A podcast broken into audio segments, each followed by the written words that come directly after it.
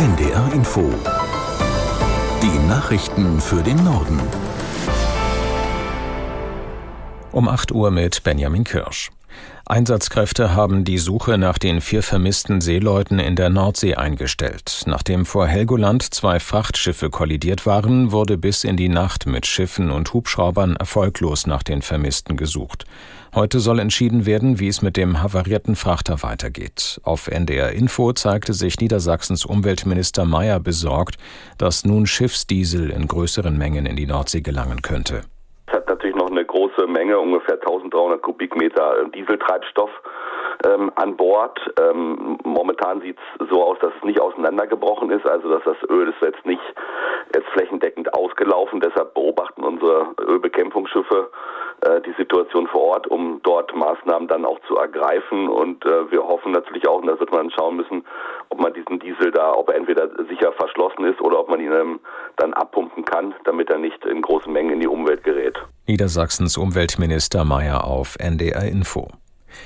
In Duisburg hat die Polizei einen Terrorverdächtigen vorläufig festgenommen. Wie die Behörden mitteilten, wurde er gestern nach Hinweisen auf eine mögliche Anschlagsplanung gefasst. Der Verdächtige soll im Internet gezielt nach pro-israelischen Veranstaltungen und dschihadistischen Inhalten gesucht haben. Nach Informationen des WDR sind die Behörden davon ausgegangen, dass der Mann Zugang zu einem LKW hatte, den er für einen Anschlag hätte nutzen können. Wie konkret die Gefahr war, ist unklar. Bei dem Festgenommenen handelt es sich um einen 29 Jahre alten vorbestraften Islamisten, der aus Bielefeld stammt und deutscher Staatsbürger ist. Die Düsseldorfer Generalstaatsanwaltschaft hat die Ermittlungen übernommen.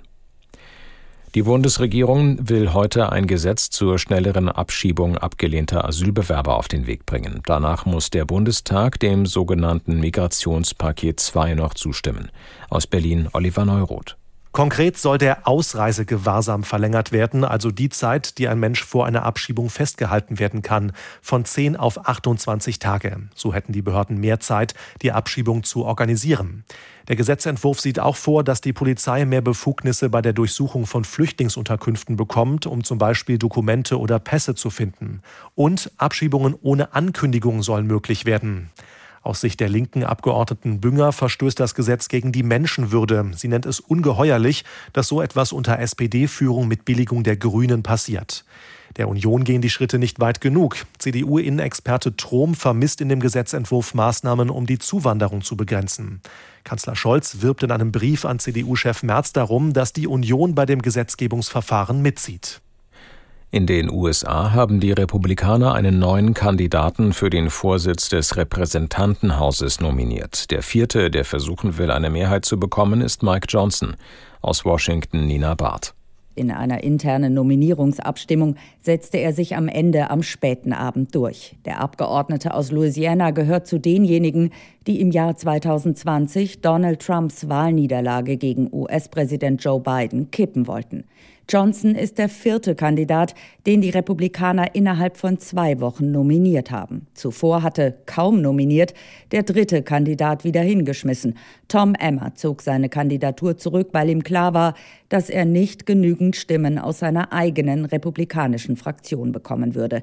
Inzwischen sind es drei Wochen seit der Absetzung von Kevin McCarthy. Drei Wochen, in denen das Repräsentantenhaus ohne neuen Vorsitzenden dasteht und der Kongress dadurch quasi handlungsunfähig ist.